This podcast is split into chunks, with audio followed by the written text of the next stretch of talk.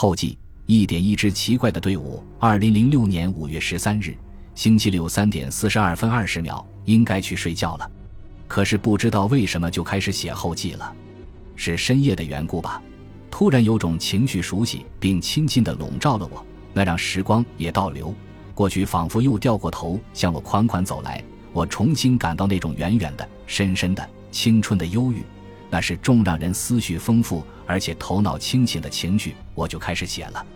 而这些天一直没有认真想过开始，因为很想把后记写好一点。这听起来好像挺矛盾，其实不然。写得好一点又是个什么样子，自己也说不出来。一件事情的开始和结束，有时是那么引人注目，甚至结尾可能也必定会给人留下更深的印象。而这篇记事的开始和结尾，注定要晚于正文三年多以后。如何能够气脉相通？如何能够浑然一体？都让我生畏。那天匆忙带上家门，又慌慌张张跳进的士，对司机催道：“快，火车站！”是的，我出门是晚了些，不经意了些。对于酝酿已久、很多人向往的那场聚会，我早早就怕会有什么失望。不错。对这世界，对这世上的事情，我是个悲观主义者。而那天，也就是五一那天上午九点半钟，当我赶到售票口时，里面的小伙子很干脆地对我说：“票早卖完了，没什么可犹豫不决的。我毕竟一定要去的，我不想晚点，不想耽误。我急急电话找人找朋友，而我极少这么做，因为做事一般守规则，讨厌钻空子。磨砺和曲折过后。”你自会感觉其中的分量和美妙，你会有丰富的回忆，丰富的回忆会拉长你的人生，那该是十分自豪的事情。十分钟后，我坐在贵宾室里，电视新闻正在报告长假出行人次将达四点三亿，超过今年春运高峰。我想象得到室外人们的拥挤和混乱。接下来，新闻报告伊朗的声明：如果联合国安理会对伊朗动武的话。由浓缩活动将转移到俄罗斯境内进行，然后援引赖斯的话：“伊朗在玩小把戏。”是的，是的，世界仍然无时无刻不在向我们传递着战争的消息。好在那些离我们暂时还远。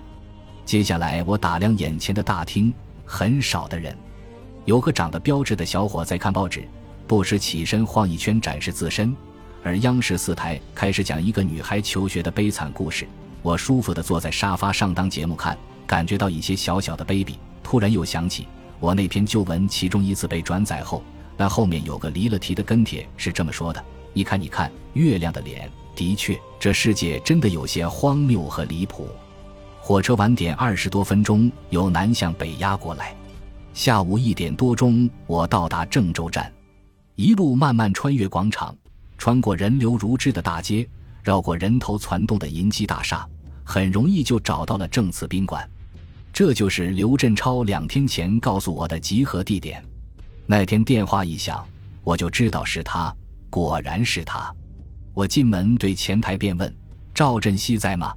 赵振西，当年我们的政委或者称教导员，总之怎么叫都是一回事。现在他监管着这个宾馆，他用这个地方把从前的兵们又集合到一起。可能这一生是他最后一次如此成规模的集合我们了吧？我当年总是无法忍受部队生活的管束，可是只有那类地方才有种叫做厂的东西，让我此刻情愿靠近它。服务员特别的看我一眼，告诉我如何走，我就见到了二十几年前我的曹所长。然后大概三十分钟后，我站在五楼和服务员说话，电梯门一开，我便大叫一声：“徐汝臣！”将他，连同他身后一位中年闰土样的农民叫了出来。那是一位我并不认得的老兵。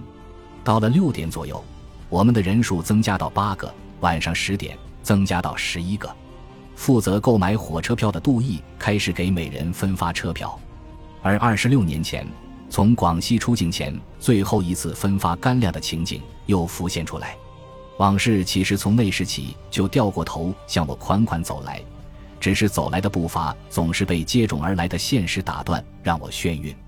这一夜，据刘振超次日早上交代，他兴奋地把话一直说到早上近五点，男兵们几乎没睡成觉，声音从隔壁传过来，也吵得我们房间的人很晚才睡成。二日上午九点多，我们一行十一人在宾馆几位服务员的预祝声中出发了。郑州的大街上阳光明亮，人来车往，总是走不快的我，慢慢就落到了最后。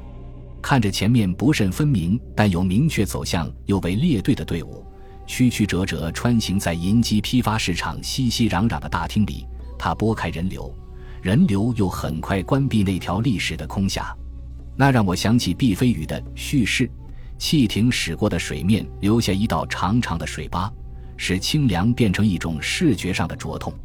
这是一支奇怪的队伍，不认得的那位老兵。是张班长用电话恳请来的，说是急想他了，一定要去。你看他一副苦大仇深的贫农模样，在城市里，你当然认为他是个悲苦的民工。此刻他抱着一盒沉重的，想必是见面礼的东西，拱着背急急跟在这队伍里，要奔火车站。而教导员身板仍然挺直，精神焕发，走在最前面。杜毅是都市成功女性的形象，宋丽丽则浅浅挽着他那牛仔裤管。一袭长发、清纯依旧的昔日女兵刘振超做了多年，办公室有些发胖，可是面部严肃，执行任务似的往前紧赶。看上去，这队人马从里到外都极不一致、极不和谐，但却义无反顾向着同一个目标奔去。我没有挽起牛仔裤管的习惯，我左手提着白塑料袋里我的衣物，右手提着白塑料袋里我的零食，嚼着口香糠，看着看着那队伍就嘿嘿。嘿嘿的笑开了，我的笑，惊动了河南省周口市华县某大队支部书记，当年我院的大活宝徐汝臣。他停下来等我靠近，然后瞪圆了眼睛，拉长声音好奇地问：“傻子，你笑啥笑？”我笑而不答，往前走，而我内心却深深的感慨：那道历史的空下呀，你吹不起历史的风，因为那场战争一与不义由来已久的争论，你早已被边缘化。你瞬间即使不被人注意，却灼痛了我的眼睛，我的心。九点四十一分，第两千零九十七次始发郑州时，我们的人数增加到十四个。叶霞和她的丈夫，一位当年来自某汽车团和我们在同一战区的男战士，加上另一位女兵。两小时后，火车从洛阳站启动，我们的人数已增加到十七人。列车此时仿佛一条激流，战士仿佛藏于大地的细流。一支一股汇入大河，澎湃着向前奔腾，在阳光下，在车厢里激起朵朵浪花。晚上八点半时，车已过秦岭车站，车厢里已经打开了车灯。车灯下的刘振超整整一天仍是不断的说着什么，其余时间大多皱着眉看那个计时七天七夜，不时走来对我指点没写到没写细的地方。他对那些惨烈的人事没在我这得到全面反应的责备，又一次感动了我。我们就这样，就这样随着列车渐渐进入秦岭盘踞，穿行在黑夜的大山里，回忆往事，等着天亮。火车出凤州站时已近午夜，车厢里无关的人们都睡了，不眠的电波却追逐着、环绕着、跟踪着崇山峻岭中的我们。电话滴滴的响着。是绵阳打来的，是张班长打来的，是大会筹备处什么人打来的，是从武汉出发以张明京为首的战友打来的，是走另一条路的本省战友打来的，是胡玉岩从天津打来的，说是明天上午的飞机。杜毅只得站在车厢连接处，轻轻通告我们的情况、我们的人数、我们到达的时间。接着，火车到达阳平关了，虽是初夏，可黑暗中。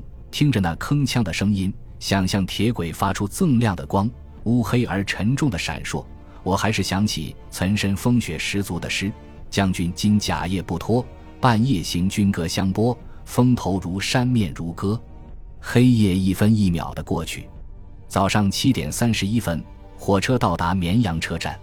这个地方，我曾五次带着复杂的心情路过，现在终于有了报酬。有个哲学家说得好。我们不能放弃我们根本没有的东西。